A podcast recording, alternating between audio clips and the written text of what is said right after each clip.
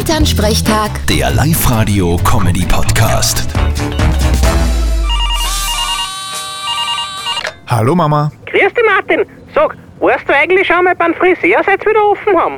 Ja, du wirst das nicht glauben. Ich war gestern. Aha. Und wo hast du dich testen lassen vorher? Ja, eh bei uns in der Arbeit. Wie geht denn das? Ist da wer gekommen? Na, ein paar Kollegen machen bei uns die Tests. Ist voll praktisch. Dürfen die das überhaupt? Sind das Ärzte? Eh klar, haben alle an der Fernuniversität Novosibirsk promoviert. Ja, dann sind es maximal akademische Fleischhocker.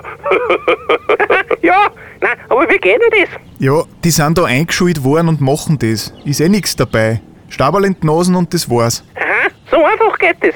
Du, ich glaube, ich mache auch eine Schulung.